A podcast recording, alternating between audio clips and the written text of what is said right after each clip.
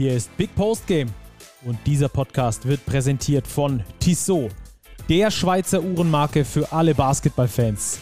Als Partner der FIBA und offizieller NBA-Zeitnehmer ist Basketball für Tissot mehr als nur Sport vom Tip-Off bis zur Crunch-Time, sondern Lifestyle. Die sportliche Kollektion mit eigenen NBA-Uhren spiegelt das perfekt wider. Schaut mal rein unter www.tissotwatches.com. Und jetzt geht's los! Der deutsche Super Bowl steht fast fest. Grüße gehen raus in die Basketballnation. Äh, der deutsche Super Bowl ist, glaube ich, der neue Insider, oder? Den hat äh, Stefan Holz gerade bei der Pokalauslosung gebracht, dass das Pokalfinal vor der deutsche Super Bowl sein wird. Da soll es richtig knallen und knallen tut es auch in München. Grüß dich erstmal, Robert. Ja, Stacki, das war schon eine ja, eine ambitionierte Aussage, die Stefan Holz da getroffen hat. Ähm, ja, der deutsche Super Bowl. Noch wissen wir nicht, das Top 4 des Magenta Sport BBL Pokals, aber immerhin wissen wir nach diesem Wochenende, welche vier Teams dabei sind. Genau, also das Wo ist noch nicht geklärt. Dazu später in der TSO Overtime noch mal ein bisschen mehr. Da werden wir dann auch noch mal auf die Halbfinals eingehen und so weiter und so fort. Wann wissen wir natürlich auch schon. Ähm, Genau, das werden wir auf jeden Fall später machen. Wir wollen aber selbstverständlich mit euch hier bei Big Post Game, wie es der Name schon sagt, natürlich über die Spiele sprechen. Wie lief es denn für wen? Ähm, und äh, wer ist am Schluss weitergekommen? Das wollen wir euch äh, jetzt nochmal aufarbeiten, durchackern, die vier Spiele, die wir da übers Wochenende gezeigt bekommen haben. Robert, in welcher Reihenfolge sollen wir denn vorgehen? Ja, ich würde sagen, wir gehen chronologisch rückwärts vor, beginnen mit dem Abendspiel vom Sonntagabend, wie wir es eigentlich immer tun in den regulären Folgen. Das war ja eine Partie schon mit Brisanz, Stacki. Alba Berlin zu Gast bei der BG Göttingen. Vergangenes Wochenende Berlin mit der ersten Saison Niederlage, ja in Göttingen, hauchdünn. Ja, und die Berliner waren auf Revanche aus. ja, ich habe es mir ehrlich gesagt schon so ein bisschen gedacht, dass das in der Liga vielleicht mal vorkommen kann, aber bei einem Do-or-Die-Match eher unrealistisch ist. Äh, Alba dann da auch nochmal mit einer anderen Kapelle jetzt am Start gewesen in Göttingen und ähm, am Schluss dann auch ja, nach einer guten ersten Halbzeit die Göttingen da wieder abgeliefert hat, äh, wo sie Alba die großen Stärken ja, genommen hat, ist zu viel gesagt, aber zumindest mal äh, gut mitgehalten hat. Dann in der zweiten Halbzeit eine eindeutige Geschichte, weil auch Göttingen nur noch zu 25 Punkten gekommen ist in Halbzeit 2. Ja, das war in der zweiten Halbzeit ganz klarer Alba Berlin Basketball. Ein Blick in die Zahlen belegt das schon Stacki Alba am Ende mit 29 Assists für 31 Field Goals um ein bisschen in der Footballsprache zu bleiben mit den Field Goals. Nein, also das war Teamplay, das war deutlich angezogene Defense, das war gutes Rebounding und das war vor allem Fast Break Basketball, den Alba Berlin da zelebriert hat in der zweiten Halbzeit. Und da kam dann einiges zusammen. Die BG konnten die Fast Breaks nicht stoppen. Dann hatten sie Foulprobleme. Viele Spieler eben mit drei, vier, am Ende sogar fünf Fouls ähm, ausgefault. Harper Camp ausgefault. Ray Sean Hammonds. Pff, ja, und dann ist einfach der Qualitätsunterschied dann doch zu groß gewesen in dieser zweiten Halbzeit zwischen Alba Berlin und der BG. Ja, auf jeden Fall. Ähm, ich fand es auch ganz interessant äh, zu sehen, bei den äh, Albatrossen ist es nämlich im Normalfall so, dass die neun Rebounds mehr holen als der Gegner. Also das ist eine ihrer Identitäten.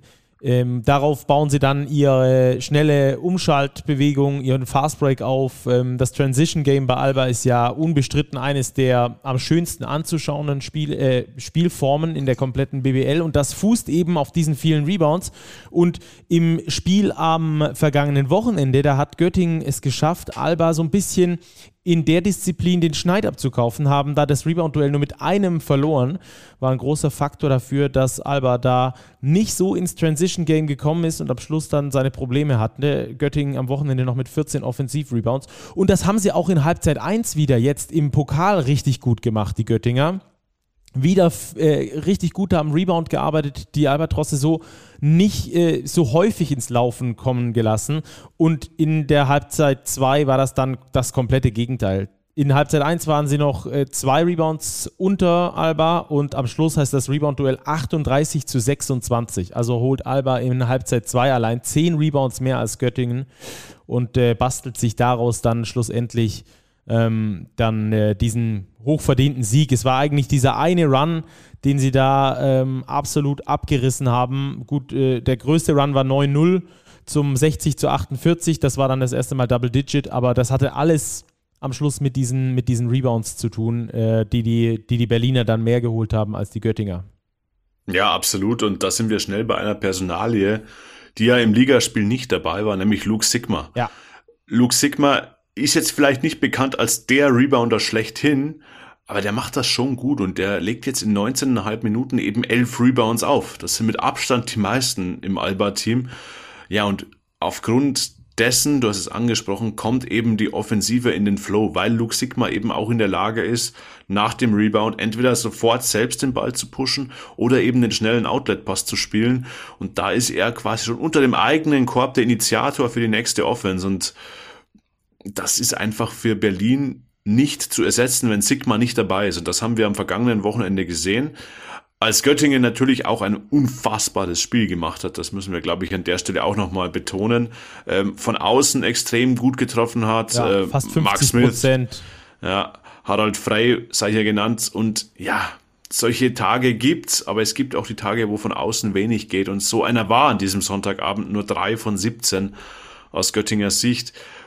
Und wenn ich eben das Rebound-Duell so klar verliere und dann nur 18% Dreier werfe, dann wird es einfach schwer, eine Mannschaft vom Euroleague-Charakter Alba Berlins ähm, zu schlagen. Ja. Das war auch das, was ich gemeint habe. Ich hatte so ein bisschen das Gefühl, dass Alba dieses Spiel nicht verlieren wird. Zum einen dieser Schuss vor den Bug am vergangenen Wochenende, dass sie also wussten, gut mit Göttingen, das ist nicht easy going dort zu gewinnen und zum anderen natürlich dann auch personaltechnisch nochmal ein bisschen aufgerüstet. Ob die jetzt da in der Liga ein Spiel mehr oder weniger verlieren, wird am Schluss höchstwahrscheinlich nicht den großen Unterschied machen. Im Pokal macht es den großen Unterschied und deswegen wird dann da die äh, volle Kapelle abgerufen, die aktuell zur Verfügung steht bei Alba. Ähm, auch nochmal eine ganz interessante äh, Geschichte in diesem Spiel fand ich die Points in the Paint, also die Abschlüsse in Korbnähe. Da hat Alba deutlich dominiert, dieses Duell mit 44 zu 26 an Alba gegangen. Also von ihren insgesamt 99 Punkten haben sie 44 in the Paint gemacht. Ähm, das ist eine ganze Menge und eben den äh, vielen Rebounds auch geschuldet. Second Chance Points 17 Stück. Ähm, dazu 12 Fastbreak-Punkte. Also die Albatrosse haben dann wie gesagt, in Halbzeit 2 so richtig zu ihrem Spiel gefunden. Grund, also nicht der einzige Grund, um Gottes Willen, das ist im Basketball viel, Basketball ist viel zu komplex, um das auf einen Grund zu schieben. Aber es gibt oft so diese Initialzündungen äh, in, in Spielen, um in einen Spielstil reinzufinden. Und das ist eben bei Alba der Rebound gewesen dieses Mal und äh, eklatant einfach diese zweite Hälfte, die sie da mit diesen zehn Rebounds gewinnen und sich dadurch halt diesen offensiven Flow erarbeiten, schneller vorne sind, du musst den Ball nicht aus dem Netz holen, Einwurf machen, sondern du nimmst das Ding und schleuderst es über den halben Platz, wie es ja Alba so gern macht, dieser Outlet-Ball eigentlich unter einen anderen Ring ähm, und wenn du das hast, dann hast du da schon mal eine Überzahl. Du attackierst dann wieder die Closeouts, was Alba sehr gerne macht, und äh, generierst dann so deinen offensiven Flow, der am Schluss dann dich ja, zum Erfolg bringt. Ähm, einen Spieler bei Alba müssen wir auf jeden Fall auch noch rausheben. Den Topscorer des äh, Spieles, Malte Delu. 18 Punkte gemacht. Der Junge kommt gerade frisch aus einer, aus einer Verletzungspause. Hut ab. Also der hat äh, richtig aufgelegt. Ja, das zieht sich irgendwie wie ein roter Faden durch die Saison. Verletzung hin, Verletzung her. Malte Delo liefert ab und Malte Delo spielt mittlerweile wirklich wie ein gestandener Euroleague-Spieler. Wie ein gestandener Euroleague, klar Rollenspieler, aber diese Rolle, die er eben bei Alba einnimmt, die füllt er nahezu perfekt aus. Jetzt auch im Spiel gegen die Göttinger. Sechs von sieben aus dem Feld, drei Rebounds. Das Ganze in 23 Minuten. Also unfassbar effektiv und auch mit ganz, ganz viel Selbstvertrauen, wie er wie er eben agiert auf dem Feld. Er nimmt sich erstens die Würfe, aber er traut sich auch zu, als Ballhändler zu agieren, den Ball nach vorne zu bringen, mal am gegnerischen Point Guard eben vorbeizuziehen.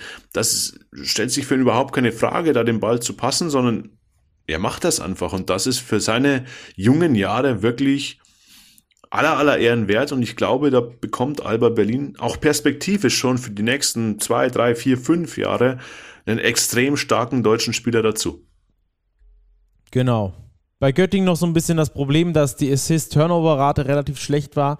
15 Assists bei 15 Turnover, das ist gegen eine Mannschaft wie Alba natürlich viel zu viel, die gerade von der Transition ähm, extrem lebt.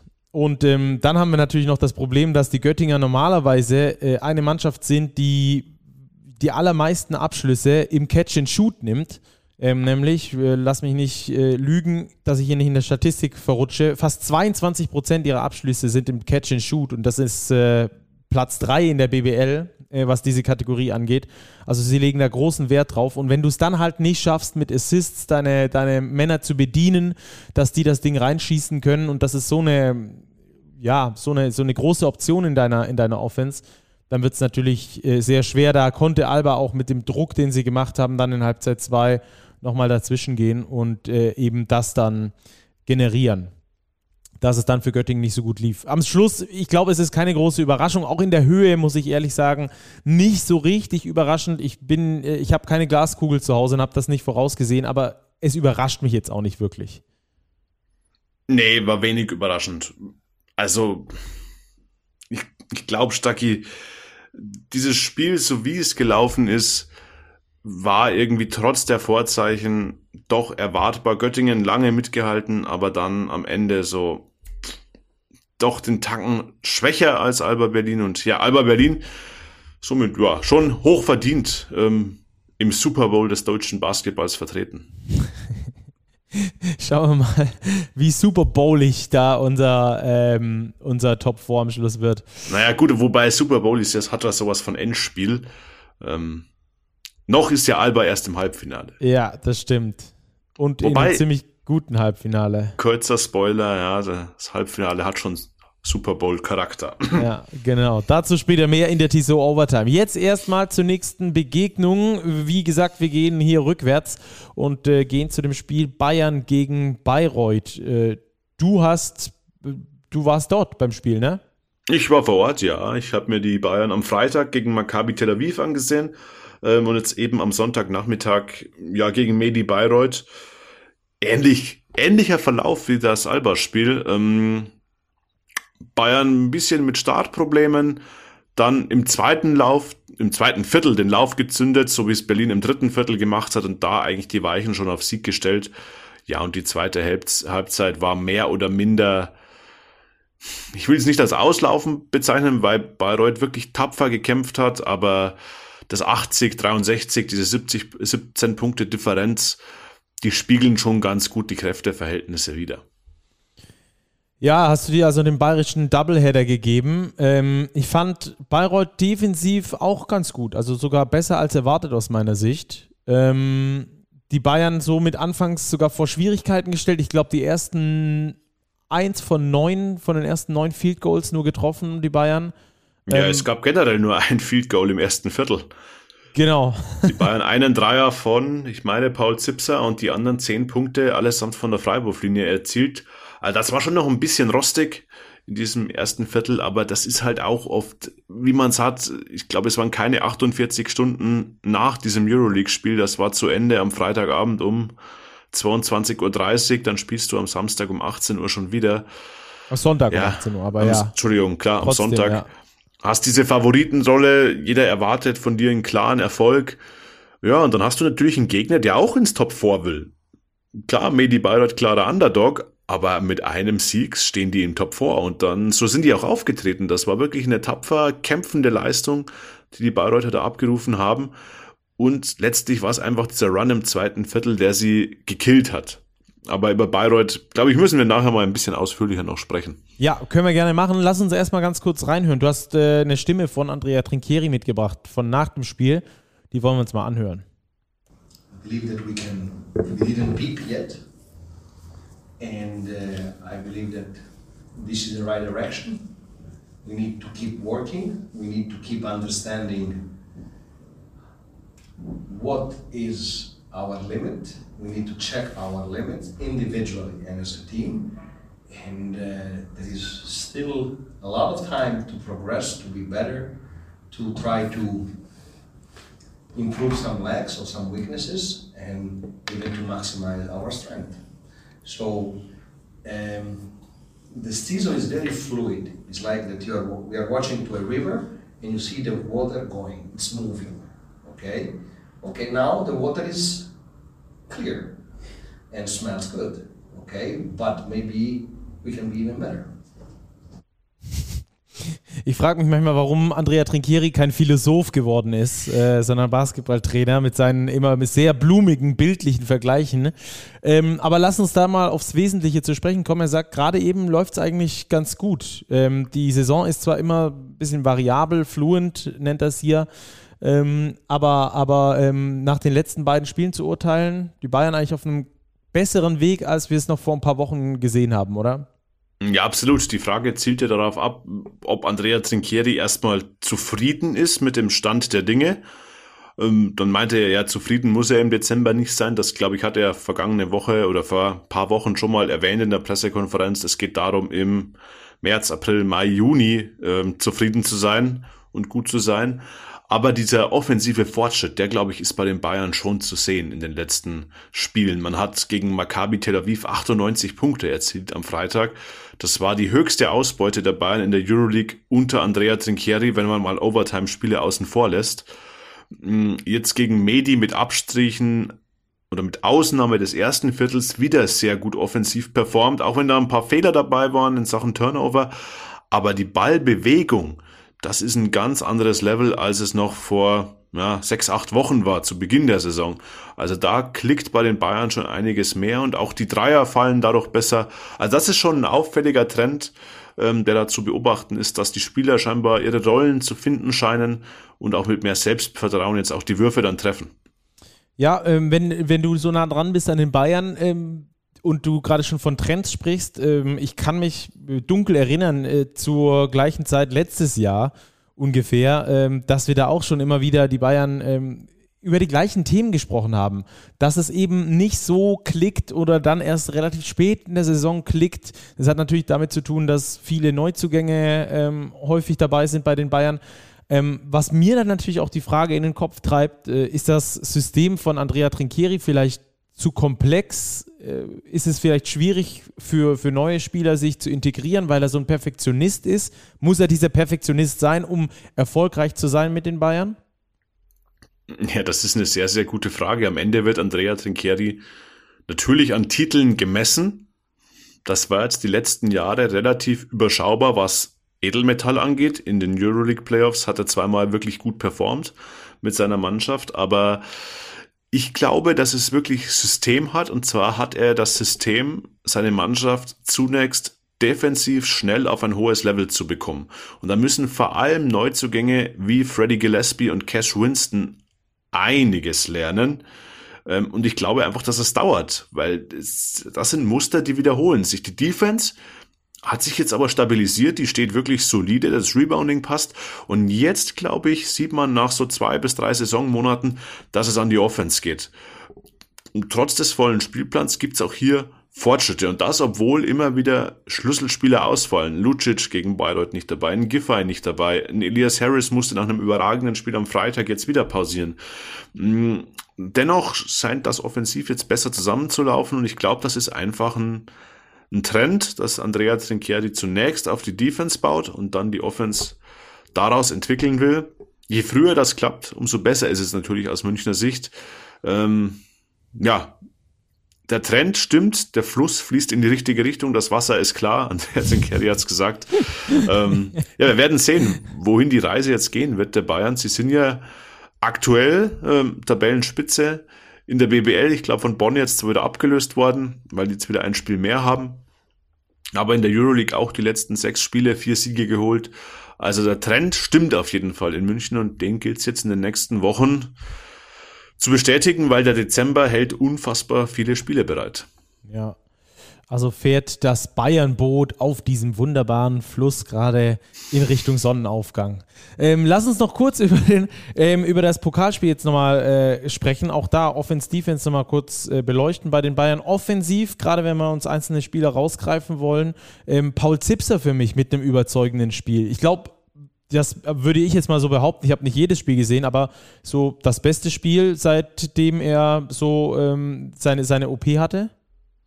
Ja, mindestens Top 2 oder Top 3. Ich erinnere mich noch an ein Spiel, hat er ähnlich gut getroffen von außen. Aber an diesem Sonntag war es eben so, da hat er es wirklich, glaube ich, wieder mal gefühlt. Da war ja. dann gleich so der ein oder zwei Heat-Check-Dreier dabei in der zweiten Halbzeit, nachdem er da zwei am Stück versenkt hatte.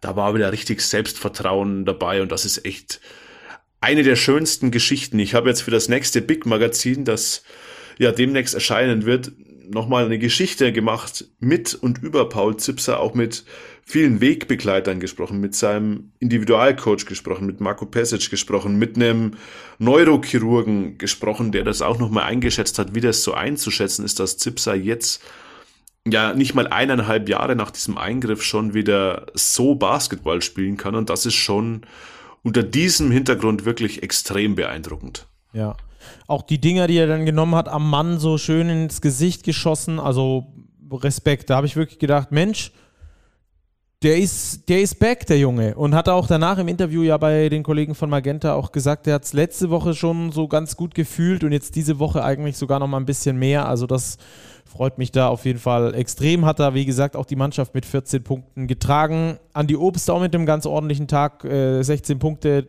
wieder 50 Prozent von der Dreierlinie reingeschossen. Vor allem dann gegen Ende nochmal ein bisschen angezogen, wo es dann nochmal spannender wurde, wo Bayreuth bis auf neun Punkte nochmal rangekommen ist. Ansonsten, Andrea Trinchieri, man mag es nicht glauben, mit Load Management. Was ist das denn? Naja, zwar, zwar gezwungenermaßen, es waren ja nur zehn Spieler auf dem, auf dem Spielberichtsbogen und die sind alle zehn ja wirklich gestandene Bundesligaspieler. Also ja da, gut, aber das, das hindert ihn nicht unbedingt dran. Ich habe auch schon gesehen, dass er dann da mit einer Sechser-Rotation spielt, wo ja. alle 35 spielen. Ja, überspitzt gesagt gab es diese Zeiten, aber mittlerweile muss man auch echt sagen, dass dieser Bayern-Kader trotz der genannten Ausfälle wirklich so ausgeglichen und tief besetzt ist und diesmal eben auch auf den deutschen Positionen so gut besetzt ist. Dadurch, dass Nick Weiler-Bepp jetzt ja auch den deutschen Pass besitzt, also mit Bepp Bonga, Obst, Zipser, Wimberg. Fünf Deutsche, ja gut, da kannst du schon gut rotieren. Also das sind, das sind Spieler, die haben Starterniveau und das war auch am Freitag gegen Tel Aviv so. Da gab es Phasen, auch im letzten Viertel, als das Spiel wirklich eng war, da standen zeitgleich vier deutsche Spieler, zumindest Spieler mit deutschem Pass, wenn wir Nick Weiler-Bepp dazuzählen, gleichzeitig auf dem Parkett. Das sind ja doch Dinge, die man in den letzten Jahren in München eher selten gesehen hat. Ja, und dann können wir auch noch kurz über die Defense sprechen. Nur 63 Punkte von Bayreuth zugelassen. Das hatte natürlich auch damit zu tun, dass sie so ganz gut wussten, was auf sie, was auf sie zukommen wird. Bayreuth ja eine Mannschaft, die extrem viel im Pick and Roll unterwegs ist und dann vor allem in diesem Pick and Roll extrem oft äh, der Ballhändler abschließt. Da sind sie die Mannschaft, die am häufigsten quasi den Ballhändler äh, mit einbindet. Insgesamt die Mannschaft, die mit die meisten Pick and Rolls überhaupt läuft. Ähm, fast, fast 30 Prozent ihrer Angriffe laufen sie Pick and Rolls, was extrem viel ist. Ähm, und dann eben halt der Ballhändler oft abschließt. Äh, und darauf haben sich die Bayern eigentlich ziemlich gut eingestellt. Da haben sich die Bayern gut eingestellt und da kommt ihnen natürlich auch ihre enorme Überlegenheit in Sachen Physis entgegen. Also einen Isaac Bonga oder einen Onion Yaramas gegen eben die zugegebenen kleinen Guards von Medi, das sind halt schon echt schwierige Matchups. Das habe ich auch Lars Marcel auf der Pressekonferenz gefragt. Lagen die nur sechs Assists von Medi an der Physis der Bayern oder an dem mangelnden Teamplay seines Teams? Und ich glaube, da die Antwort war ganz bezeichnend. Lass uns da mal reinhören, Stacki. Jo. Ja, das, das resultiert ja daraus. Ja, also die lassen sich ja nicht einfach spielen. Ähm, und dann brauchst du halt dort Spiele, die, die, äh, die aus gewissen Situationen dir was kreieren können. Ja. Und äh, wir haben unseren Weg gefunden zu, zu scoren, äh, aber es war extrem schwer für uns. Ja, gut. Das eine ja, hängt da, vom da, anderen ab, ne? Ja, und das sagt es, aber wir brauchen die Spieler, die aus diesen Situationen was kreieren können. Und ich würde da den Halbsatz anschließen, aber die haben wir nur bedingt.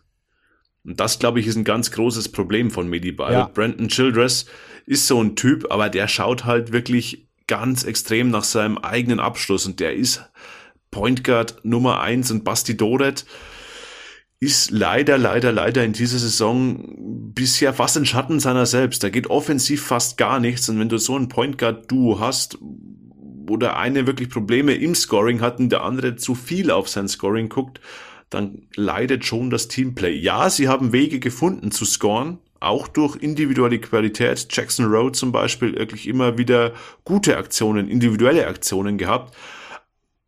Aber nur mit diesen individuellen Aktionen gewinnst du halt kein Spiel, unabhängig davon, ob es gegen Bayern München geht oder nicht. Also mit sechs Assists wird es, glaube ich, gegen jeden Gegner in der BBL schwierig. Wobei man auch sagen muss, sie haben ja auch gut auf den Ball aufgepasst. Es war jetzt ja auch kein Gezocke, das in nur Fehlern gemündet hat. Das heißt aber hier ein bisschen mehr Balance, glaube ich, wäre bei Medi schon wichtig, um künftig auch wieder in der Liga eben ganz, ganz wichtige Siege einzufahren, denn sie sind ja schon ein bisschen reingerutscht in den Tabellenkeller. Ja. Basti Doret hat es auch nach dem Spiel ganz gut gesagt. Er ist da eigentlich so äh, halber Co-Trainer noch mit dabei ähm, in dieser Mannschaft und äh, darf dabei nicht sich selbst auch vergessen. Ähm, ich glaube, das hat man das könnte man da zumindest reininterpretieren jetzt in die Auftritte, die er da dabei gehabt hat in, der, in dieser Saison bisher, auch gegen die Bayern. Ja, mit, mit sehr unspektakulärem Spiel. Ich erinnere mich dran, letzte Saison war doch so, dass er, dass er da Starting Point Guard ähm, wurde, weil irgendeiner gegangen ist. War das nicht so? Und dann hat er da plötzlich die Zahlen schlechthin aufgelegt. Mal 20 gedroppt, mal 13 Assists und solche Geschichten. Ähm, und da ist natürlich dann jetzt mit, mit drei Punkten, einem Rebound und äh, wo habe ich es denn? Und zwei Assists halt jetzt in fast 30 Minuten jetzt nicht besonders viel. Ja, eben. Und dann ist Basti Doret ja auch noch die Spitze quasi der deutschen Rotation von Medi. Und das ist dann schon ein Problem, wenn dann eben ein Kai Brunke auch nur drei Zähler liefert, Nat Diallo zwei und Sascha Grant immerhin fünf. Aber das war's dann schon, was die deutschen Spieler angeht. Das ist halt dann echt schwierig. Da muss man sagen, Ignaz Sagjunas, der Litauer, ist auch noch ausgefallen bei Medi Bayreuth daher nur mit elf Spielern auf dem Bogen angetreten. Und ja, wir haben bei Medi schon oft über Qualität gesprochen, die im Kader im Liga-Vergleich vielleicht nicht die allerhöchste ist. Und wenn du dann noch Ausfälle hast und deine Leistungsträger vielleicht nicht den besten Tag erwischen, dann wird es wirklich schwierig. Ja, und dann noch ein Basketballstil eben, der ähm, durch das Pick and Roll, was ich gerade gesagt habe, dass es sehr, sehr Pick and Roll-lastig ist, ähm, und dann auch noch sehr Ballhändlerlastig, also dass der, der das Pick and Roll läuft, auch im Normalfall auch abschließt oder zumindest mal in äh, mehr als zwei von drei Situationen, ähm, dann bist du halt auch ausrechenbar. Und gerade Mannschaften wie die Bayern ähm, rechnen dich dann halt besonders gut aus. Und dann wird es schwierig. Aber ich glaube, also, die haben gut gekämpft in diesem Spiel gegen die Bayern. Ist da natürlich auch vielleicht ein Stück weit einfach, sich dann in so einem Spiel nochmal gut zu verkaufen. Man muss halt als Mannschaft zusammenhalten, aber äh, wenn du dann da einen bestimmten Kampfgeist an den, an den Tag legst, dann kriegst du vielleicht auch nochmal einen kleinen Run gegen ein Team, das eigentlich schon abgeschlossen hat, das schon mit, dem, mit einem Auge schon auf die nächste Euroleague-Woche schielt. Ähm, und ich glaube, äh, dass es da ein bisschen einfach ist. Soll die Leistung aber auf keinen Fall schmälern, die Bayreuth da geliefert hat.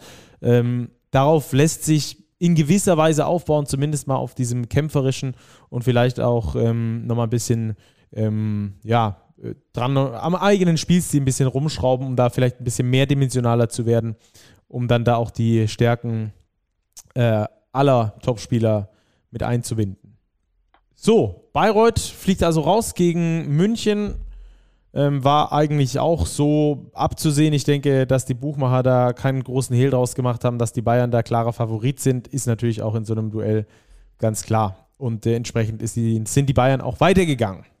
Ähm, ja, hätten wir das besprochen. Dann kommen wir jetzt zu Oldenburg gegen Heidelberg. 15 Uhr Spiel, Sonntag. Es war das spannendste aller Spiele, um da schon mal ein bisschen was vorwegzunehmen. Ja, es war eigentlich so der einzig richtige Pokalfight der bis in die Schlusssekunden spannend war und auch ja, mit dem letzten Wurf hätte entschieden werden können zugunsten der Heidelberger. So ist es ein 85-83 Erfolg für die EWE Baskets Oldenburg. Ja, die ein Comeback-Sieg landen. Das war in der ersten Halbzeit nicht unbedingt ein gutes Spiel der Oldenburger, aber sie haben es irgendwie geschafft, sich da rauszuziehen und durch eine solide zweite Halbzeit ja, den Halbfinaleinzug klar zu machen. Ja, äh, Heidelberg hatte am Schluss den entscheidenden Dreier auf der Hand in Form von Eric Washington hat den daneben geschossen. Das war so ein bisschen, ja, Hero Ball aus meiner Sicht. ich bin da immer ein Freund davon, ähm, ein Play zu laufen und auf deine Option zu spielen, ähm, die, die, die dann dabei rauskommt und nicht der Point Guard kriegt den Ball und dribbelt so lange, bis die Uhr fast abgelaufen ist und schießt ihn dann ganz krank ins Gesicht und entweder er trifft und ist der absolute Vollhero, wie wir das ja auch schon übrigens im, im Ligaspiel zwischen den beiden gesehen haben, oder äh, wenn er daneben wirft, bist du halt raus. Also bin ich kein großer Freund davon, gerade ähm, wenn, die, wenn die gegnerische Mannschaft in Teamfalls ist, du bist minus zwei, musst du auch nicht unbedingt den schweren Stepback nehmen hast vielleicht auch die Möglichkeit, da vielleicht nochmal irgendwie über einen Drive, über ein Pick and Roll in Richtung Korb zu kommen, vielleicht einen Foul zu ziehen oder so. Ähm, die Heidelberger haben sich so entschieden. Am Schluss ist es nicht gut ausgegangen. Und Oldenburg hat Revanche geübt. Ähm, war ja so, dass in der BBL im Spiel die Heidelberger den Buzzer getroffen haben zur Overtime, am Schluss das Ding dann noch gewonnen haben in Heidelberg. Da waren die Oldenburger schön äh, angepisst, um das mal auf gut Deutsch zu sagen. Ähm, dieses Mal war es dann andersrum, dass es für Heidelberg nicht gereicht hat. Oldenburg hat sich durchgesetzt. Ähm, du hast es schon angesprochen, zwei ganz verschiedene Halbzeiten. Wo kommt das her aus deiner Sicht? Das ist eine gute Frage. Die erste Halbzeit war aus Heidelberger Sicht fast perfekt. Also das war Teamplay, das waren gute Trefferquoten, resultiert dann in 52 Punkten plus 13 zur Halbzeit. Aber genau dieses Teamplay, Stacki, das haben sie meiner Ansicht nach in der zweiten Halbzeit sukzessive verlassen. Im dritten Viertel war das nur noch phasenweise und je näher das Ende des Spiels kam, desto mehr sind die Academics in Hero Ball verfallen. Also ich erinnere mich an zwei Washington Dreier mindestens vor diesem letzten Wurf, die auch schon keine guten Würfe ja. waren, die waren am Mann. Da hast du Tim Coleman, der hinten einen guten Ballgewinn hat und dann einfach in fünf Leute reinläuft und sich den Ball aus der Hand nehmen lässt.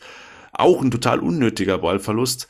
Also die Heidelberger, glaube ich, werden sich massiv ärgern, denn sie haben wirklich in der ersten Halbzeit ein überragendes Spiel gezeigt und dann ihre, ihre Identität ein bisschen verlassen, in dieses Eins gegen Eins zu gehen, das haben sie meiner Ansicht nach überzogen und das hat ihnen am Schluss den Sieg gekostet. Ja, und man sagt ja oft, ja, es waren kleine Details. In dem Fall stimmt es wirklich, weil äh, eben die schlechte Wurfauswahl, zwei Turnover, die nicht sein müssen und am Schluss auch Max Ugrei noch, der sich dumm ausfault am Schluss. Anders kann man das wirklich nicht sagen. Und der eigentlich ein richtig gutes Spiel gemacht hat. Das ist ja, das ist ja so ein schlauer Big Man, so ein, ich sag mal, äh, Luke Sigma Light, der mitdenkt, der passen kann, der äh, den freien Mitspieler sieht, der gut im Pick and Roll weiß, wo er hinlaufen muss, der auch in der Defense ähm, mal den extra Schritt noch in Richtung Herbstzeit steht. Ähm, das ist ja so ein Spieler, hat er auch gegen Oldenburg, fand ich, ein gutes Spiel gemacht und fault sich dann selbst aus, weil er da eigentlich dumm, ich glaube, über einen Block rennt, weil er, weil er einen Block umrennt oder was. Das war wirklich ähm, das sind dann genau diese kleinen Mini-Details, die am Schluss dazu führen, dass du das Ding halt dann mit zwei verlierst, obwohl du schon 17 vorne warst. Das tut natürlich dann ultimativ weh. Ähm, wie gesagt, 17 vorne, ich weiß keine genaue Zahl, aber da in wahrscheinlich 85 Prozent der Fällen oder noch häufiger 90 Prozent der Fällen gewinnst du das Spiel am Schluss, wenn du zwischendurch mal mit 17 vorne bist. Ähm, ja, schwierig bei den, bei den Heidelbergern. Eigentlich, eigentlich schade. Haben sich selbst um den Sieg gebracht, würde ich, würde ich fast so sagen, weil, wie gesagt, die Oldenburger eigentlich im ersten Durchgang überhaupt kein gutes Spiel erwischt. Ähm, und dann fand ich auch interessant, zweite Halbzeit, da hat man das gesehen, was den Oldenburgern in der vergangenen Saison gefehlt hat. Dieser ja. Kampfgeist, der Wille, Biss. dieser Alen Pjanic, der einfach einen Block macht und sich die Seele aus dem Leib schreit und die komplette Mannschaft mitpusht. Das ist das, was Oldenburg letztes Jahr komplett gefehlt hat und dieses Jahr da ist. Ja, und Alan Pjanic steht sinnbildlich dafür. Ja. Beide seiner Blocks im letzten Viertel, zwei von drei seiner Steals im letzten Viertel. Ähm, ich glaube, zwei oder drei seiner vier Rebounds im letzten Viertel und mindestens 10 seiner 15 Punkte auch im sogar letzten 12, Viertel. aber, ja. aber nagel mich nicht drauf fest, ja. Also er war der Mann für Oldenburg im letzten Viertel und ist nicht umsonst der effektivste Spieler dieses Spiels gewesen. Ähm, zumindest seines Teams. Eric Washington, glaube ich, hatte noch einen Punkt mehr.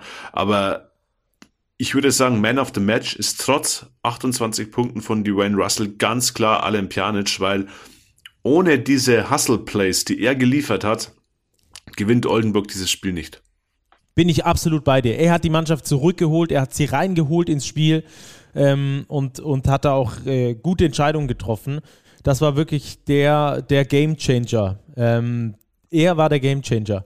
Ähm, was mich auch noch zu einem ganz interessanten Thema bringt, ähm, auf Twitter hatte ich gelesen von, von Lukas Feldhaus, der da so ein bisschen drüber geschrieben hat, äh, dass die Oldenburger ein Bigman-Problem haben, beziehungsweise Probleme mit der Inside-Präsenz haben und dadurch äh, nach Pick and Rolls ähm, immer wieder äh, Schwierigkeiten für die Guards da ist, etwas zu kreieren. Finde ich sehr interessant den Ansatz, habe mich da mal so ein bisschen in die Zahlen reingelesen und kann da ähm, auf jeden Fall mitgehen, weil ich hatte nämlich ein ähnliches Gefühl während des Spiels und äh, habe mich dann äh, sehr über diesen, über diesen Tweet gefreut, ähm, weil ich anscheinend nicht der Einzige war. Die Oldenburger haben Inside so ihre Probleme. Da mit TJ Holyfield, mit Owen Klaassen, pff, schwierig nach Pick and Rolls, ne? Ja, der Ball geht kaum inside. Also die von dir angesprochenen Spieler, Klaassen und Holyfield, sind offensiv kaum ein Faktor, selten ein Faktor. Tanner Leisner sucht sein Glück auch immer wieder mal aus der Distanz. Also das Oldenburger Spiel ist schon extrem guard-lastig. Also vor allem jetzt auch nach der Nachverpflichtung von Richard Slomasch hat man mit Russell, Drexel, Lomasch, Dileo, ja, Kenny Ogba, der gar nicht gespielt hat in dem Spiel, also hat man schon viel Power, Scoring Power auf der Guard-Position. So ganz ausbalanciert wirkt mir das nicht und das, glaube ich, könnte für die Oldenburger zum Problem werden, wenn es gegen die ganz starken Teams der Liga geht, nämlich gegen Bayern und gegen Alba Berlin, dass die eben inside eine ganz andere Präsenz haben. Also wenn wir an Chris Kumachi denken oder auch die Wucht eines Elias Harris, da sehe ich wenig Kraft des Gegenhaltens bei Oldenburg weiß nicht, welcher Spieler da in diese Rolle reinschlüpfen könnte in diesem Kader. Ja, bin ich bei dir. Lässt sich auch übrigens in Zahlen belegen. Nur 3,4 Prozent ihrer Possessions insgesamt äh, spielen die äh, Oldenburger über ihren Post. Heißt also, es ist äh, sehr, sehr gering genutzt, sagen wir das so, ähm, was, sie, was sie da machen. Und äh, auch im Pick and Roll, wenn sie da eben den Roller mitnehmen, was sie nicht ganz so oft machen, nur in 7% ihrer Angriffe, dann äh, erzielen sie da ein bisschen über einen Punkt pro Possession. Ähm, das ist so im gesunden Mittelfeld, sage ich mal. Nichts, was, was irgendwie außergewöhnlich, was außergewöhnlich gut wäre oder was in der Tabellenregion wäre, wo sie sich eigentlich insgesamt sehen. Ähm, also da ist so ein bisschen eine Dissonanz drin in, in, oder eine Disbalance eher drin im Angriffsspiel, wie du schon sagst. Und das hat dann so ganz bisschen dieses, dieses Bayreuth-Ding, dass du relativ eindimensional bist, was dann wieder einfacher auszurechnen ist für den Gegner. Und ähm, wenn du jetzt halt nicht gerade ähm, Dwayne Russell hast, der einen super Sahnetag erwischt, wie jetzt wieder gegen äh, die Heidelberger und da 28 Punkte macht bei einer Quote von 53 Prozent aus dem Feld, 50 Prozent von der Dreierlinie, ähm, dann kann es halt auch schnell schwierig werden. Du machst dich halt sehr abhängig von deinen Guards und in dem Fall extrem halt auch von, von Dwayne Russell, der das Pick and Roll halt auch sehr oft läuft. Ja, genau so ist es. Und da sehe ich die Gefahr eben gegen besagte Teams, wenn sich die Defense auf Dwayne Russell konzentriert und ihn vielleicht ein bisschen aus dem Spiel nimmt. Ganz aus dem Spiel nehmen kannst du so einen Spieler mit dieser Qualität wahrscheinlich gar nicht. Aber wenn du ihn eben auf 14, 15 Punkte hältst und die Quote vielleicht ein bisschen unter 50 Prozent liegt, dann könnte es für Oldenburg echt schwierig werden. Aber alles in allem, glaube ich, Stacki, müssen wir auch bei den Oldenburgern mal sagen, das ist im Vergleich zur letzten Saison ein Riesenfortschritt und Jammern auf einem ganz anderen Niveau. Absolut. Das, glaube ich, ist, ist wichtig, dass wir festhalten. Also die Mannschaft passt zum Stil von Pedro Calles. Wir wissen, Pedro Calles liebt diesen Druck, diese Pressure, die eben die Guards ausüben. Dafür hat er passende Spieler. Ja, Inside spielt eine geringere Rolle, aber er managt das auch, stand heute so, dass es ja wirklich erfolgreich läuft. Also man kann bei Oldenburg ja nicht sagen, dass das jetzt ein massives Problem wäre bisher. Es stehen in der Tabelle ordentlich da und stehen jetzt im Pokal-Halbfinale. Von daher ist sportlich gesehen erstmal, was die Resultate angeht, alles gut. Ja, auf jeden Fall. Und das sind dann wirklich noch die, die letzten Prozente, die da, die da, die da fehlen, ähm, was, was man einfach so statistisch ein bisschen rausarbeiten kann, wo man sagen kann, da läuft es noch nicht optimal oder da läuft es noch nicht optimal. Sie haben gewonnen gegen Heidelberg nach einer schwierigen ersten Halbzeit. Auch das musst du erstmal schaffen, dich da rauszugraben. Auf jeden Fall bin ich absolut bei dir. Ähm, trotzdem gibt es natürlich in jedem Kader und äh, bei, bei jeder Mannschaft irgendwie noch äh, Potenziale zur Verbesserung. Die liegen auf jeden Fall dort bei den Oldenburgern. Ähm, übrigens, äh, Akim Vargas auch noch gesperrt gewesen bei den Heidelbergern, war ja für zwei Pflichtspiele gesperrt worden ähm, aufgrund einer minder schweren Tätlichkeit, äh, wie es da im BWL-Bericht hieß. Ähm, das war jetzt das zweite Spiel, hat ihnen natürlich auch extrem gefehlt. Nochmal so ein bissiger Guard-Verteidiger, den du dann nochmal draufhetzen kannst auf so einen Dwayne Russell, der auch mal ähm, vielleicht ein unsauberes Foul macht, äh, dass der Gegner da irgendwie vielleicht ein bisschen aus der Balance kommt. Ähm, der war also nicht mit dabei, hat den Heidelbergern auf jeden Fall gefehlt. Und eine letzte Situation müssen wir in dem Spiel vielleicht noch besprechen. Das unsportliche Foul.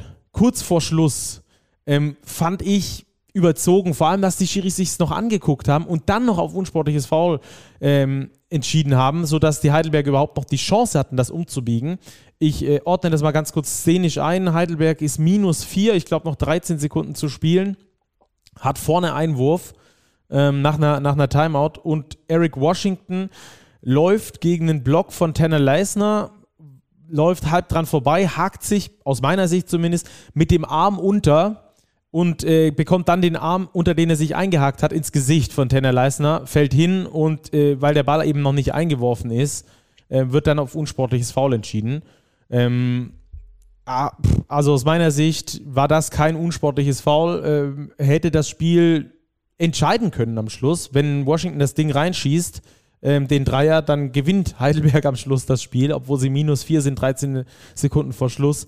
Ähm, fand ich ein bisschen, ja, eine ne schwierige Entscheidung, die ich anders getroffen hätte, sagen wir es so. Aber ähm, es war am Schluss nicht spielentscheidend. Das finde ich auch ganz gut an der Situation, dass es dann, dass der Ball nicht reingegangen ist, dass es eben nicht spielentscheidend war und am Schluss die Spieler das Ding entschieden haben. Ja, ich glaube, die Schiedsrichter haben geahndet, dass der rechte Arm von Leisner schon rausgeht in den, den Laufweg von Eric Washington. Klar macht er es dann clever, sagt sich als Außenstehender so leicht. Mm, und da eben der Ball noch nicht eingeworfen war, klar, hätte man auf normales Foul entscheiden können. Seit dieser Saison gibt es ja in solchen Situationen dann nur einen Freiwurf, ähm, wenn der Ball noch nicht eingeworfen ist in den letzten beiden Minuten. Unsportliches Foul, eine harte Entscheidung, aber ich finde, wenn sich die Refs nach Videobeweis angeschaut haben und die Szene war ja deutlich zu sehen im Video, das war jetzt ja nichts, wo irgendwas verdeckt war oder so, glaube ich, ja, schon eine vertretbare Entscheidung, aber eine sehr, sehr harte Entscheidung. Ja, gehe ich nicht mit. Gehe ich nicht mit, weil das ist eine ganz normale Bumpbewegung, die Lesnar nee, da macht. Nee, die ist es nicht. Die sehe ich nicht. Absolut, 100.000 Prozent ist das eine Bumpbewegung. Und wenn du die Bumpbewegung, und dann ist dein Ellenbogen weiter außen, weil wenn du jemanden bumpen möchtest, dann hast du die, die Ellenbogen sind weiter als dein Körper draußen. Und wenn du dann geschickt rein, drunter fährst und den Arm hochziehst, dich du im Gesicht getroffen wirst, dann ist es für mich kein unsportliches Foul. Es war für mich sogar eher in Richtung äh, Flopping andersrum. Ähm, aber muss ja, wir müssen nicht gleicher Meinung sein. Nee, das ist ja auch das Schöne. Wir dürfen, wir dürfen auch mal verschiedener Meinung sein. Ja, also ich, ich wäre auch mit normalem Foul mitgegangen. Flopping sehe ich nicht, aber ich glaube, wir können uns darauf einigen. Ähm, ja, der Pfiff hat das Spiel nochmal massiv spannend gemacht. Ja, und am Ende war es dann vielleicht auch nicht die beste Entscheidung von Eric Washington, den Dreier zum Sieg zu nehmen zumindest den Dreier so zu nehmen, wie er es getan hat. Das war, glaube ich, nämlich nicht so seine Sahnebewegung. Dieser Stepback zur Seite. Ja, hätte man bessere Lösungen finden können, ganz unabhängig von dieser Entscheidung. Das stimmt. So, also Oldenburg weiter im Top 4 und ähm, dann kommen wir noch zur letzten Partie. Kreilsheim gegen Ludwigsburg. Ähm, ich dachte eigentlich, das wird eine richtig knackige, spannende super Partie, so ein Dreiviertel Derby, so ein richtiges Derby ist es ja noch nicht. Das, das wächst, glaube ich, erst gerade so ein bisschen auch durch solche Spiele wie jetzt, ähm, dass da gegen, gegen die Ludwigsburger dieses, dieses Verhältnis zwischen Kreuzheim und Ludwigsburg. Ähm, aber das war schon eine Machtdemonstration.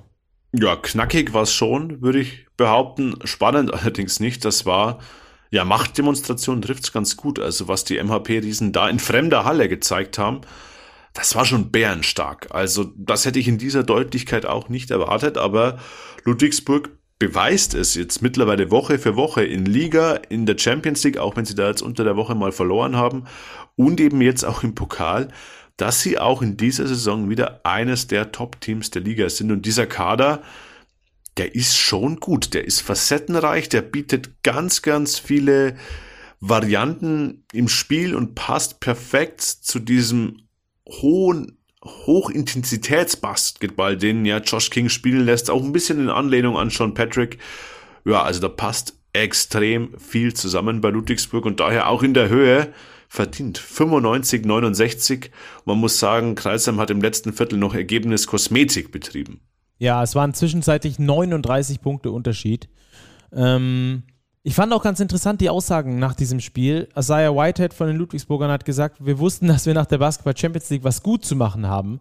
Ähm, Mo Stuckey hat gesagt, wir haben den Arsch voll gekriegt. War ein Zitat. Ähm, ziemlich krass, äh, der Unterschied da. Auch so, so, so deutlich war es auch auf dem Feld. Und wir hören mal ganz kurz rein in äh, eine Stimme, die hat uns nämlich Lukas Robert mitgebracht. Der war nämlich vor Ort in Kreilsheim und war danach noch bei der PK. Hier hören wir erstmal ähm, Josh King. Yeah, um, you know, I, thought it was. Uh, first off, I'm proud of proud of my team. Um, you know, we had a tough loss in Champions League on Wednesday. Um, they really they really bounced back against a very good team today, who's been playing very well. I think it was just one of those games where we just kind of got away from uh, Crossheim a little bit, but um, I think we were able to do some things that bothered them.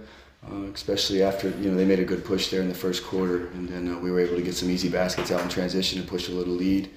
Um, but again, um, we're happy with the win. It was, just, but I think it was just one of those games for Krausheim. In my opinion, they're a very good team, and uh, we're lucky to come away with them. Und dann hören wir uns gleich auch noch äh, Sebastian Gleim an, um dann drüber zu sprechen danach. Gratulation an Ludwigsburg zu dem verdienten Sieg. Ähm, sie waren in allen Aspekten heute äh, stärker als wir, deswegen haben sie verdient gewonnen. Ähm, und äh, wir wünschen alles, alles Gute äh, für das Top 4 mit ihrem Spielstil. Sicherlich unangenehm für jedes Team. Ähm, und für uns stellt sich die Frage, ähm, äh, warum wir es nicht geschafft haben, ähm, uns nicht über die, wir hatten einen einzigen Tag Zeit aus Rumänien zurück, äh, uns auf dieses Battle vorzubereiten, aber warum wir es nicht geschafft haben, über sage ich mal, die letzten zwei, drei Wochen, in denen wir uns wirklich ordentlich entwickelt haben, so eine gewisse Reife zu entwickeln, um so ein Spiel äh, besser zu gestalten. So, ähm, nochmal Gratulation, heute gibt es keine zwei Meinungen, sie haben verdient gewonnen und äh, waren klar besser. Also das die zwei Statements der Trainer. Ähm, ganz interessant, weil für mich da so eine mentale Note rausschwingt aus beiden, aus beiden, ähm, aus beiden Spielen, äh Quatsch, aus beiden Statements. Wir müssen kurz beleuchten, die Ludwigsburger unter der Woche gegen Darüşşafaka Istanbul ähm, mit dem schwächsten Spiel, mit dem schwächsten Saisonspiel, würde ich fast behaupten, in der, in der kompletten Spielzeit bisher. Ähm, sehr energielos gewirkt. Ähm, es hatte nicht diesen, diesen Griff, diesen, diesen Biss, den wir von den Ludwigsburgern kennen. Die Kreilsheimer dagegen unter der Woche im FIBA Europe Cup ähm, ihr erstes Saisonziel erreicht. Der Einzug in die zweite Runde im FIBA Europe Cup. Dazu in Rumänien gewesen, die Ludwigsburger zu Hause gespielt. Ich glaube, das ist schon ein Unterschied, wenn du sagst, Mensch, jetzt haben wir das erste Saisonziel erreicht, jetzt haben wir einen Tag Pause nur, dann geht es im Pokal direkt weiter und die anderen sagen, shit, das war das übelste Spiel, das wir bisher abgeliefert haben. Jetzt müssen wir am Wochenende dem Coach und den Fans zeigen, dass wir es besser können. Ja, du hast recht, vollkommen konträre Vorzeichen. Dennoch fand ich es schon überraschend, dass die Hakro Merlins wirklich nicht so bereit gewirkt haben, wie es die Ludwigsburger getan haben. Und das war schon ein Unterschied, weil Ludwigsburg hat Kreilsheim wirklich nach na, fünf Minuten im ersten Viertel den Schneid so richtig abgekauft. Und das war dann wirklich schon eine Demonstration. Wir wiederholen uns hier, aber wirklich Ballverluste forciert bei den Kreisheimern, Schnellangriffe gelaufen, leichte Punkte bekommen, sich sofort abgesetzt zur Halbzeit schon mit 20 vor, das dritte Viertel 25 zu 8. Also auch wirklich nicht aufgehört, die Ludwigsburg, das Ding knallhart durchgezogen. Und das sagt schon was über den Spirit dieser Mannschaft aus. Also diese Mannschaft von den MHP-Riesen, die ist gemacht, um zu gewinnen. Und ja, das sehen wir Woche für Woche.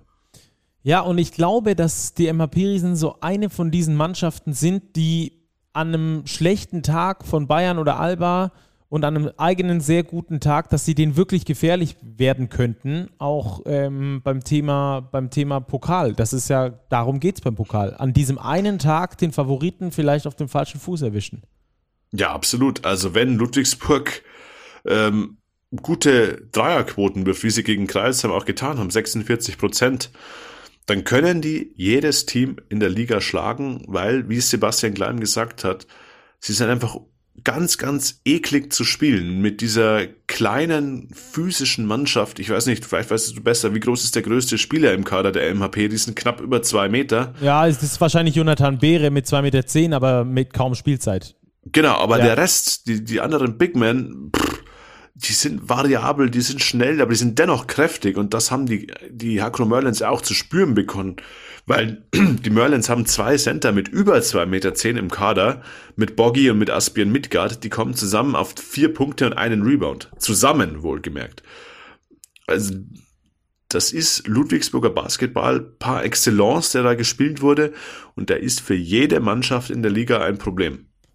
Ganz interessant, dass du es ansprichst. Ich habe mir das hier, äh, ich muss mal gerade kurz schauen, wo genau ich mir das zurechtgelegt habe. Wäre schön, wenn ich es dann auch gleich äh, finden würde. Ich habe mir nämlich die Lineups äh, angeguckt, die die Hakro Merlins gegen die MHP-Riesen aufs Feld geschickt haben. Ähm, und, und ganz interessant dabei ist eigentlich, dass die, dass die ähm, Hakro Merlins, gerade wenn sie mit, mit ähm, also sie haben versucht, dieses Ludwigsburger Spiel zu matchen. Ähm, sie haben es zwischendurch mal probiert mit äh, Radosavjevic, also mit Boggy und mit, äh, und mit Midgard. Ähm, die beiden haben aber insgesamt relativ wenige Minuten zusammen gesehen. Ich glaube jeweils irgendwie um die 15. Ich habe gerade die Statistik nicht direkt vor mir. Ähm, so ist es, ja. Ja, und dann haben sie, und dann hat äh, Gleim versucht, herum zu experimentieren. Und das ist aber noch viel schiefer gegangen. Da hat er zum Beispiel ähm, gute fünfeinhalb Minuten, das war eine der Lineups, die fast am längsten zusammen auf dem Feld war, mit Stucky, mit Livingston, mit Mikalauskas, mit Fabi Black und mit äh, Luis gespielt. Keiner wirklich, ja, Black vielleicht dann auf die, auf die auf die 5 geschoben, Luis auf die 5 geschoben, ich weiß es nicht, ist auf jeden Fall keiner nur annähernd in Richtung Fünfer unterwegs, also quasi eher mit, mit fünf Kleinen gespielt. Sind sie aber auch minus 10 gegangen in fünfeinhalb Minuten. Also das hat auch nicht hingehauen.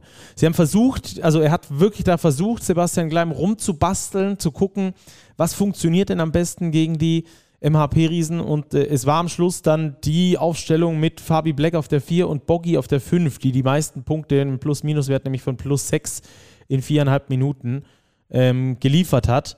Ähm, schwierig, schwierig da so ein Puzzle irgendwie zu finden gegen die MHP-Riesen. Das zeigt auch nur nochmal, wie schwierig die zu spielen sind. Ähm, ob du sie dann versuchst mit deinen Großen zu attackieren, weil du eben dann vermeintlich Rebound stärker bist, oder ob du dich dann ebenfalls klein aufstellst, schnell aufstellst, ähm, das ist halt dann ähm, die große Frage. Äh, es hat beides nicht geklappt bei den Kreilsheimern jetzt. Ähm, aber wie du es insgesamt machst, hängt dann natürlich vom Matchplan ab, den der, den der Trainer da bastelt. Aber das finde ich einen sehr interessanten Ansatz, den, den man da immer wieder gucken konnte, wie Gleim versucht hat, das irgendwie anzupassen, es aber irgendwie nie geklappt hat. Ähm, Robert, lass uns noch mal noch ganz kurz auf die, auf die Ludwigsburger schauen. Ich habe da nämlich auch ein paar äh, interessante Statistiken noch rausgefischt. Ähm, in dieser Saison machen die 9,5 Punkte im Schnitt mehr als in der vergangenen Saison.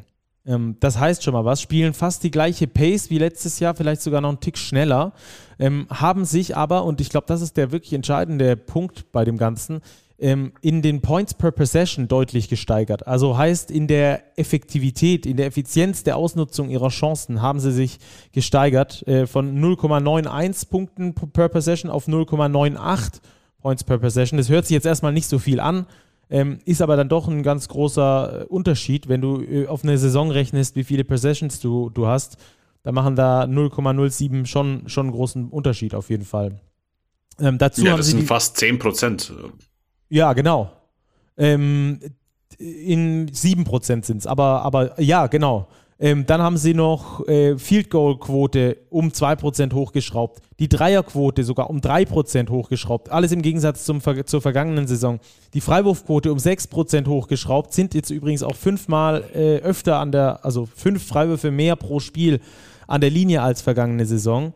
Ähm, haben sich bei den Rebounds noch dazu gesteigert im Gegensatz zum letzten Patrick-Jahr und bei den Assists deutlich gesteigert. Das war ja immer so ein Ding bei den Ludwigsburgern, dass da sehr viel über Isolation lief, dass da sehr viel über individuelle Klasse gelöst wurde. Das haben sie immer noch mit Isaiah Whitehead, der das lösen kann, oder Prentice Hub, der sich auch den eigenen Wurf kreieren kann. Sie spielen jetzt aber mittlerweile fast 19 Assists pro Spiel. Das ist eine Steigerung um fast drei pro, pro Spiel, drei Assists pro Spiel mehr. Zeugt also von mehr Zusammenspiel. Sie haben auch bei der, bei der Mannschaftsauswahl, bei der Spieleauswahl mehr darauf geachtet, noch, ähm, noch äh, bessere Shooter zu holen und äh, vielleicht ein bisschen das Thema Rebound, obwohl das ein Kernelement ist, so ein bisschen weniger zu behandeln, dafür mehr Shooting zu holen. Und das hat sich ab jetzt äh, bis jetzt super rentiert und ähm, spricht dafür, dass die Ludwigsburger gerade so erfolgreich sind. Also die haben sich in allen Statistiken und mittlerweile haben sie schon 14, 14 Pflichtspiele gemacht, ähm, erheblich gesteigert im Gegensatz zur vergangenen Saison, die ja auch schon gut war unter John Patrick. Ja, absolut. Und das spiegelt den Eindruck wieder, sie sind ja verbessert in nahezu allen Kategorien und sind ja ohne Zweifel eins der ja, Spitzenteams der BBL. Also da müssen wir uns, glaube ich, selber ähm, eingestehen, dass wir in der gesamten Big-Redaktion, wenn wir das Power-Ranking von vor der Saison denken, die Ludwigsburger deutlich ja, unterschätzt haben. Ja, da absolut. Und so gehen die Ludwigsburger dann auch in diesem Pokal. Ich habe sie da auch, muss ich sagen, unterschätzt. Ich habe gedacht, das wird ein knappes Ding gegen Kreuzheim. Sie haben ja da was anderes bewiesen, ähm, sind da sehr hoch in die nächste Runde eingezogen, die da das Halbfinale ist. Und darüber wollen wir jetzt gleich sprechen in der TSO Overtime. Robert, aber zuallererst ähm, müssen wir noch die Starting Five des Pokalviertelfinales besprechen. Ja, und da haben wir, ich glaube, aus jedem Siegerteam mindestens einen Spieler äh, vertreten. Bleiben wir gleich in Ludwigsburg. Stucky Point Guard, Isaiah Whitehead. Ja, wir haben über seine Spielweise schon oft gesprochen. Diesmal wieder wirklich effektiv unterwegs. 18 Punkte, 5 Assists. Das war eine sehr, sehr solide Vorstellung des Ludwigsburger Spielmachers. Über solide kommen wir bei Malte Delo natürlich nicht äh, wir kommen darüber hinaus, so muss man sagen. Ähm, ja, 18 Punkte, fast perfekt aus dem Feld. Er startet in der Starting Five auf der 2. Genauso wie der Energizer schlechthin. Auch ihn haben wir schon thematisiert. Alan Pjanic, 15 Punkte, 4 Rebounds. Ja, nahezu alles im letzten Viertel erledigt und daher die Oldenburger ja, ins Halbfinale gebracht. Genauso wie Paul Zipser bei den Bayern den Bayreuther Lauf, als die noch mal ein bisschen rangeschmeckt haben, hat er sofort mit zwei Dreiern unter Punkten, äh, unterbunden, 14 Zähler erzielt. Ja, das hat wirklich Spaß gemacht und ja, Luke Sigma 14, 11 und 5 in nicht mal 20 Minuten. Ja, er ist so flexibel, dass er den Center geben muss in unserer Starting Five der Woche. Daher die Starting Five des Pokal Viertelfinals. Isaiah Whitehead, Malte Delo, Alem Pjanic, Paul Zipser und Luke Sigma von Alba Berlin. Ja, wunderbar. Dann lass uns noch eintauchen in die Tissot Overtime. Da wollen wir einen kleinen Ausblick geben auf das Pokal Top 4, also auf das äh, Halbfinale plus Finale wird natürlich wieder im Do-or-Die-Modus gespielt. Termine sind dafür im Februar, wenn ich es richtig weiß. Ist das so? Ich denke, ja, 18. und 19. Februar, das Wochenende ist angedacht. Genau. Ja, hoffen wir, dass es stattfinden kann. Die letzten Jahre musste dann verschoben werden wegen Corona und nochmal verschoben werden. Aber ich glaube, das brauchen wir in diesem Jahr nicht zu befürchten. Ja, dann wird die spannende Frage natürlich sein, wo findet der deutsche Super Bowl denn letztlich statt? Genau. Der deutsche Super Bowl. Das hat ähm, Stefan Holz, wie gesagt, angekündigt, dass es der deutsche Super Bowl werden wird. Da knallt es dann richtig. Das werden wir sehen. Wo das ist, ist die Frage. Ähm, es wurde so viel verraten, dass in eineinhalb Wochen spätestens äh, feststehen soll, wo es stattfindet. Das wird dann äh, verkündet.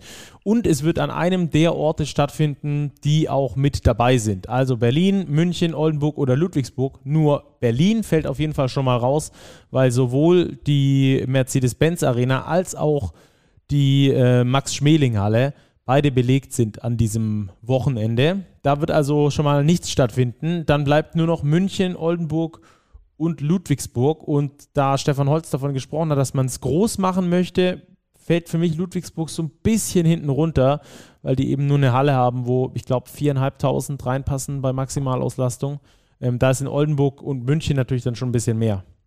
Ja, also mein Tipp wäre Oldenburg. Das hat ähm, Hermann Schüller ja auch schon bestätigt bei den Kollegen von Magenta Sport, dass man sich bewerben wird, wenn man sich denn qualifiziert. Das ist geschehen. Daher Oldenburg wird auf jeden Fall den Hut in den Ring werfen. München könnte ich mir genauso vorstellen, ähm, dass man sich bewirbt, weil man eben den Vorteil der eigentlich immer verfügbaren Halle hat. Allerdings war in den letzten Jahren ja doch immer mal wieder das ein oder andere BBL-Event bereits in München. Oldenburg schon länger nicht mehr. Also wenn ich tippen müsste, würde ich sagen, das Top 4 2023 äh, wird in Oldenburg stattfinden. Ja, und dann mit den Partien gab er die Auslosung direkt schon nach dem äh, Pokal-Viertelfinale, nach dem abgeschlossenen, noch in Göttingen vor Ort. Und dann sind die Partien rausgekommen. Alba gegen Bayern und Oldenburg gegen Ludwigsburg. Ähm, ich glaube, es würde fast ein bisschen zu weit nach vorne greifen, wenn wir da jetzt irgendwie in die Analyse gehen werden. Ähm, es wird darum gehen, wer die meisten Spieler fit hat, um das Ding zu gewinnen, oder? Ja, du sagst es, es sind zweieinhalb Monate. Da kann so, so viel passieren, äh, was Verletzungen angeht, was Nachverpflichtungen angeht, was ja die Form zu diesem Zeitpunkt der Saison angeht. Da kommt jetzt erstmal für alle Teams dieser knüppelharte Dezember, vor allem für die beiden Euroleague-Vertreter, mit extrem vielen Spielen. Über die Weihnachtsfeiertage wird gespielt, über den Jahreswechsel wird gespielt.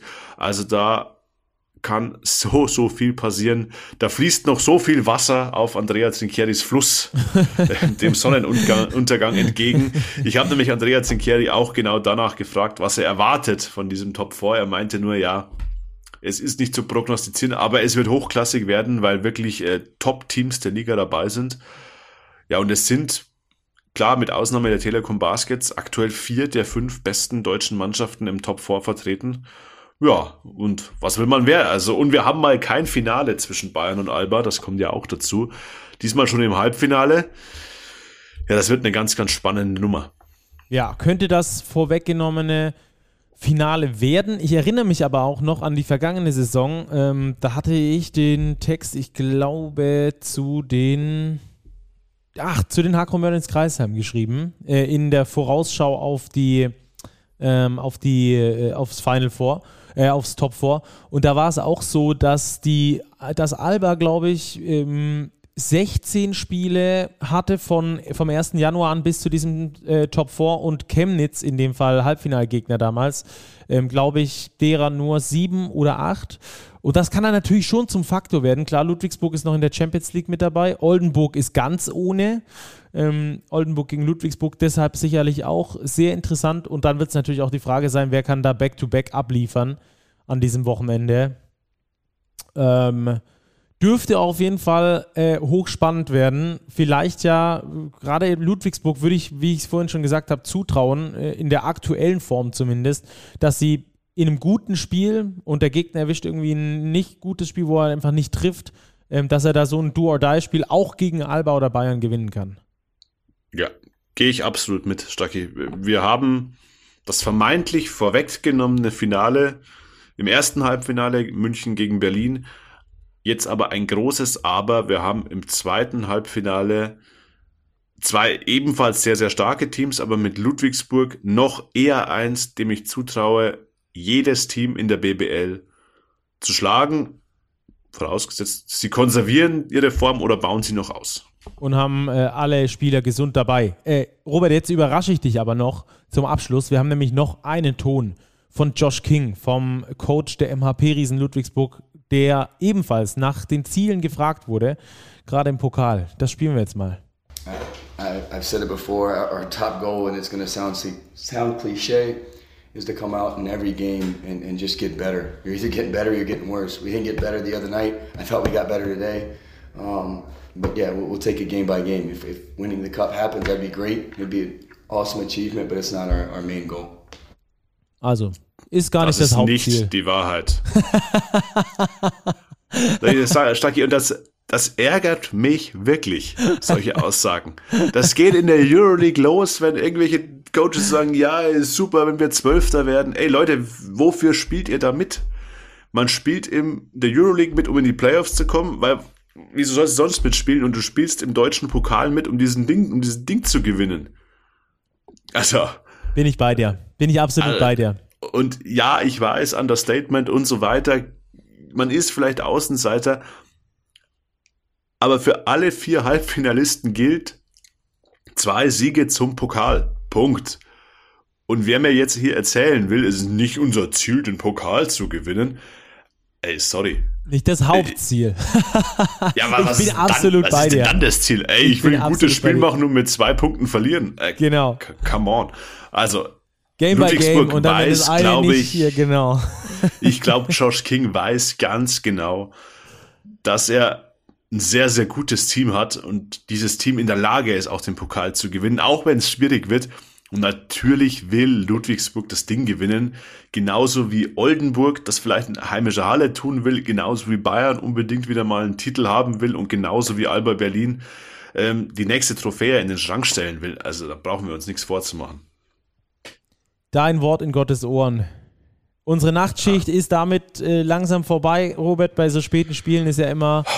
Ja, 0 Uhr 12, aber Boah. an der Stelle nochmal der Hinweis. Ja, liebe Hörer, wir bekommen viel Feedback von euch. Ähm, ja, lasst uns gerne ein Abo da bei Spotify, bei Apple Podcasts. Lasst uns eine Bewertung da oder schreibt uns auch gerne eine E-Mail podcast at big-basketball.de. Wir freuen uns über jegliche Rückmeldung. Ja, und ab in die nächste Basketballwoche. Es geht ja schon am Nikolaustag, am morgigen Dienstag weiter mit BBL. Dann haben wir Euroleague und am Wochenende wieder ein neuer Spieltag. Also, ja, gibt viel zu gucken, viel zu analysieren, viel zu bequatschen. Und Stacki, ich glaube, wir hören uns wieder. So sieht's aus. Guckt viel Basketball und äh, dann bis ganz bald. Bleibt sportlich. Ciao, ciao.